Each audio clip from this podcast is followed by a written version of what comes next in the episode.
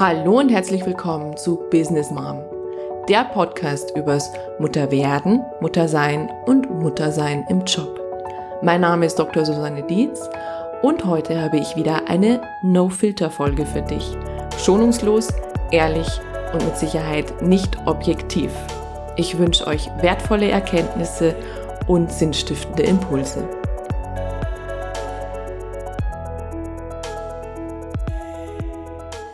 Eine Woche komplett neue Situation mit den Kindern ist jetzt rum. Das heißt, mein Sohn ist jetzt seit einer Woche im Kindergarten. Es gab bisher überhaupt keine Tränen. Er geht nach wie vor total freudig dorthin, was für mich bedeutet, dass ich am Vormittag jetzt schon einige Stunden hätte, wo ich arbeiten konnte. Und als ich jetzt äh, ganz alleine auf dem Fahrrad wieder nach Hause geradelt bin, nachdem ich die beiden im Kindergarten abgegeben habe, hätte ich ganz, ganz viele Gedanken und dachte mir, das werde ich jetzt gleich aufnehmen. Zum einen wollte ich ja teilhaben lassen, was mache ich jetzt eigentlich, wo ich so unfassbar viel Zeit am Vormittag habe. Ich schreibe vor allem an meinem Buch, das muss jetzt fertig werden bis Dezember, HR-Management und Mutterschaft, wo es darum geht, dass ich zum einen dafür sensibilisieren möchte, was ich jetzt auch in dem Podcast ja tue, was bedeutet Mutter werden überhaupt? Was bedeutet Mutter werden und auch seine Identität im Job zu haben und zu finden und dort Sinn zu finden? Aber auch ganz konkrete Ansätze und Lösungen, was Arbeitgeber tun können, um den Fachkräftemangel zu bezwingen, indem sie eben das Potenzial der Mütter endlich nutzen. Und das ist ja auch ein Anliegen dieses Podcasts, wobei ich aber gemerkt habe, dass meine Hörer oder Hörerinnen, eben vor allem Hörerinnen sind, Mütter, aber eben wenig über den Podcast meine andere Zielgruppe, die Arbeitgeber, Chefs und Personaler erreicht. So, und deshalb gibt es jetzt ein Buch dazu, in der Hoffnung, dass das dann eben auch an die richtige Adresse kommt. Also ich werde auf dem Laufenden halten, was das Buchprojekt macht, schreibe da gerade mit sehr viel Freude diese Woche eben schon für meine Verhältnisse unfassbar viel geschafft, weil ich das, wie ich es ja in einem Post erzählt habe, sonst immer irgendwie am Abend mache oder irgendwie, wenn ich zwischen so einem Zug sitze oder eben vielleicht sogar nachts. Also ich muss mir diese Zeiten wirklich freischaufeln und merke, da tut sich jetzt einiges auf, was wunderschön ist. So, zum anderen hätte ich mir jetzt gedacht, als ich nach Hause gefahren bin, also so nach extremen Change fühlt sich's überhaupt nicht an. Also, dass hier irgendwie jemand in Widerstand geht oder dass hier gerade irgend auch ein schmerzhafter Entwicklungsprozess ist, so wie ich es damals zum Beispiel bei meiner ältesten Tochter, der war halt zeitgleich auch noch ein Neugeborenes da, das war ein bisschen ungünstig vom Zeitpunkt. Aber es ist im Moment überhaupt nicht anstrengend. Und ich weiß, und da möchte ich auch zwei, drei Sätze dazu sagen, ich weiß, es können auch wieder andere Phasen kommen und die werden kommen, dass eben auch unser Jüngster dann eben mal nicht mehr in den Kindergarten gehen will und wir da mit Widerständen zu kämpfen haben und mit Rentchen. Aber auch wenn viele sagen, ja, das ist ja jetzt das dritte Kind und du bist halt jetzt einfach entspannter und du bist gelöster, ja, das mag eine Wahrheit sein und das mag mit Sicherheit auch einen gewissen Prozentsatz ausmachen. Aber auch wenn das vielleicht ein Lob für mich wäre, ja. Aber ich möchte wirklich daran festhalten, und da wird mich auch keiner abbringen, dass ich glaube, dass solche Eingewöhnungssituationen oder wie Betreuungsmodelle funktionieren, ganz stark von der Persönlichkeit des Kindes abhängen. Also ich habe hier drei ganz unterschiedliche Seelen, selbstverständlich, und drei ganz unterschiedliche Persönlichkeiten, völligst unabhängig vom Geschlecht. Und ich muss sagen, unser Jüngster ist von Anfang an ein unglaublich kontaktfreudiges Kind gewesen, manchmal vielleicht sogar zu kontaktfreudig, so dass er irgendwie gar nicht groß geguckt hat, wo ist die Mama jetzt, sondern sich auch gerne mit jedem Fremden unterhält. Es macht natürlich so eine Fremdbetreuung sehr, sehr viel einfacher. Das ist das eine. Und zum anderen, was mir gerade eben so kam, warum es wirklich auch diesmal einfacher ist, weil Routinen bereits etabliert sind. Das heißt, bei uns ist die Situation ja so, die älteste ist in der Schule, die mittlere ist eben auch noch im Kindergarten, jetzt Vorschulkind, und der jüngste ist im selben Kindergarten in derselben Gruppe. Das heißt, dieser Slot, ein Kind in den Kindergarten zu bringen, der ist schon seit Jahren etabliert. Das heißt, unsere Abläufe haben sich überhaupt nicht geändert.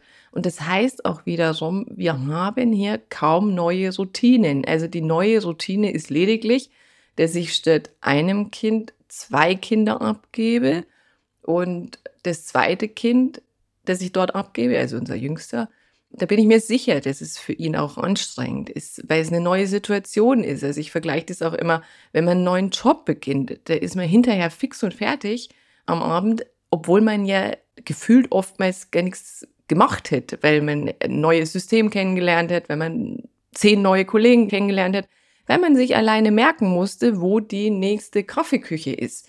Also all das sind Dinge, die sind eben noch nicht etabliert, die sind noch keine Routine. Und das erfordert halt viel Energie und vor allem auch viel Gehirntätigkeit. Also das heißt, ich weiß, für unseren Jüngsten ist jetzt momentan schon mit Sicherheit anstrengend, wobei ich glaube, dass es jetzt noch eine freudige Anstrengung gerade ist, weil er wirklich sehr gut gelaunt auch nach Hause kommt. Aber für mich selber hatte ich diese Routinen schon etabliert. Da hätte sich nicht viel geändert. Und ich bin auf den Gedanken gekommen, weil ich heute Morgen angesprochen wurde von einem Vater, der mich gefragt hat, wie ich das denn morgens denn so schaffe mit drei Kindern und wann ich denn da aufstehe. Und war ich im ersten Moment ein bisschen irritiert über die Frage, wenn ich denn da aufstehe. Und dann habe ich das so erzählt und habe gesagt, eigentlich, also so früh stehe ich gar nicht auf. Und das hängt damit zusammen, dass wir halt, die meisten von uns frühstücken gar nicht. Und nee, ist nicht stressig. Ja, und dass du das dann auch noch schaffst, mit dem Fahrrad zu fahren. Und dann habe ich gesagt, das mache ich ja auch für mich selber ein Stück weit, weil ich dadurch irgendwie fitter werde. Ich bin ja auch kein Morgenmensch, das heißt, ich werde dadurch wach. Also ich mache das einfach so ganz gerne. Aber ich habe jetzt wenig Stress und dann kam es mir erst, weil mir dann bewusst wurde, ach stimmt ja, die haben ja seit kurzem ein Baby daheim. Also wirklich, die haben noch ein Neugeborenes daheim, auch noch das zweite Kind. Und ich glaube, das schwingt oft mit. Und ich weiß nicht, ob es jetzt in der Situation war, aber bei mir war es damals so, als ich das zweite Kind bekommen hätte. Und das fiel halt, wie angekündigt schon, unglücklicherweise zusammen mit dem Kindergartenstart meiner großen Tochter. Da hat nichts funktioniert. Also wirklich auf gut Deutsch gesagt, es war die Hölle. Wir hatten keine Routinen. Wir hatten keine Kindergartenroutine, also dass man morgens aus dem Haus geht und das Kind dann eben abgibt und auch das Kind äh, hatte noch keine Routine natürlich im Kindergarten. Dann war komplett das Familiensystem natürlich auf den Kopf gestellt. Also ich habe diesen Wechsel von ein auf zwei Kinder als unfassbar anstrengend empfunden, vor allem weil ich schon ja so eine starke Bindung zu Kind eins aufgebaut hätte über die Jahre, ist ja klar. Und du natürlich als Mutter und auch als Vater alles auf dieses Kind ausrichten kannst. Also deinen ganzen Fokus, deinen ganzen Alltag. Und auf einmal ist da eben, ich sag mal, eine neue Komponente im System, also ein neuer Mensch im System, welcher alles auf den Kopf stellt. Also es heißt, es muss sich alles neu ordnen und hinzukommt, und das vergisst man gerne, beziehungsweise ich vergesse es gerne, weil ich war bei Kind 3 wieder überrascht, wie viel Arbeit das ist.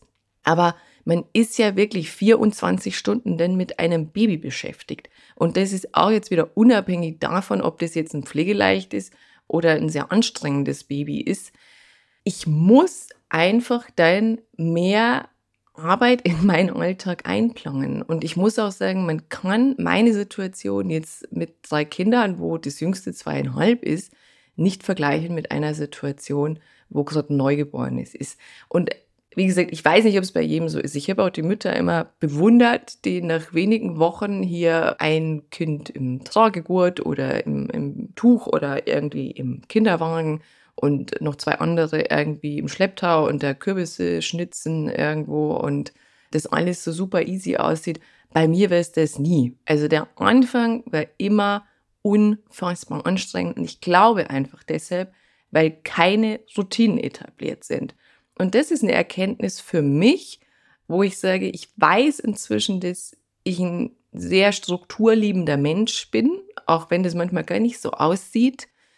Ich mag auch Vorhersehbarkeit und ich hätte früher gesagt, Routine ist wirklich der Tod. Also das war ja auch bei meinen Angestelltenverhältnissen immer so, dass wenn ich da längere Zeit war und da kam auch nichts Neues, dann habe ich mir selbst neue Dinge ausgedacht. Und bei einer Stelle war es ja wirklich so, da wird damals dann diese Weltwirtschaftskrise, dass ich auch wirklich dann gesagt habe, eben damals alleine unabhängig, ich kündige jetzt, ich mache jetzt einen anderen Job. Also früher hätte ich gesagt, Routine ist für mich der Tod. Das entspricht überhaupt nicht meinem Naturell. Also ich liebe Change, aber ich muss inzwischen sagen, Routine ist etwas, was uns Menschen unglaublich gut tut und vor allem mit Kindern den Alltag so erleichtert. Und das war eben meine Erkenntnis, dass es eben auch funktioniert.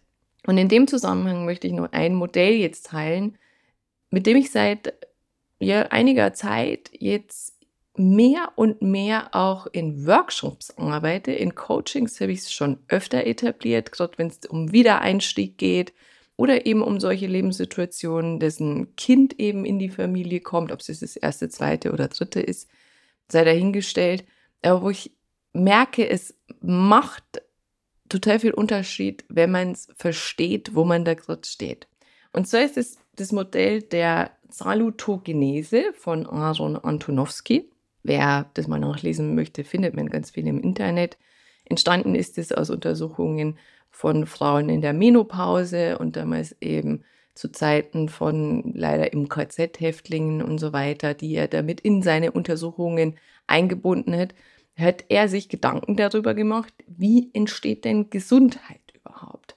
Also der Gegenspieler ist die Pathogenese, da geht es eher eben auf die Krankheit zu schauen. Das andere ist die Salutogenese, da geht es eher um einen präventiven Ansatz.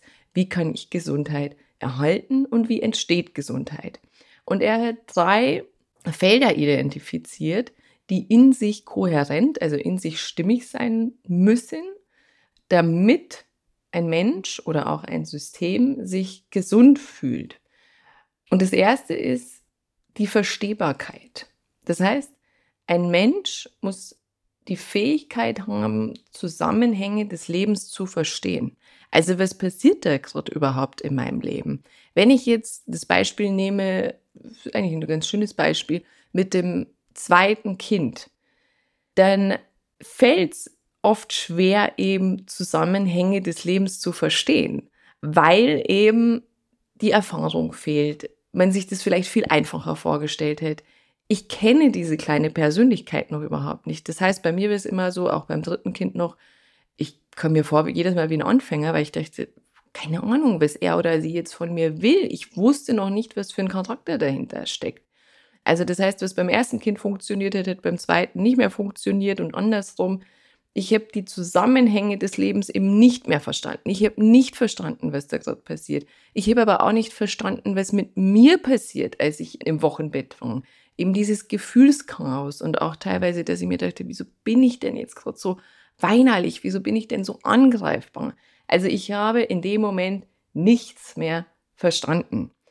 Die zweite Komponente der Salutogenese ist die sogenannte Handhabbarkeit oder Machbarkeit oder Selbstwirksamkeit. Also das heißt, es ist die Überzeugung, sein eigenes Leben gestalten zu können. Es ist auch bei Viktor Frankl, wo es um Sinn geht, der sogenannte Gestaltungswille, der uns Menschen ja am Leben hält und der uns ja auch wichtig ist. Also deswegen ist ja Gartenarbeit so befriedigend, wenn man eben sieht, was man tut. Also ganz ehrlich, für mich ist Gartenarbeit eher immer so ein notwendiges Übel, aber wäre ein Beispiel dafür. Und das ist was, was auch, wenn wir bei dem Beispiel bleiben, Geschwisterkind kommt in die Familie, erstmal was bei mir nicht mehr funktioniert hat, weil eben ich gesehen habe, Routinen greifen überhaupt nicht mehr. Routinen sind auch nicht etabliert. Kind 1 ist auch momentan maximal angestrengt und anstrengend für mich. Ich selber bin nicht in der Kraft, das heißt, mir hat jegliches Gefühl für Machbarkeit und Selbstwirksamkeit gefehlt. Und dann die dritte Komponente der Salutogenese ist die Sinnhaftigkeit, der Sinn. Das heißt, es ist im Übergeordnet ja in vielen Modellen so, dass das, was ich bin und was ich tue, dass das auch Sinn macht.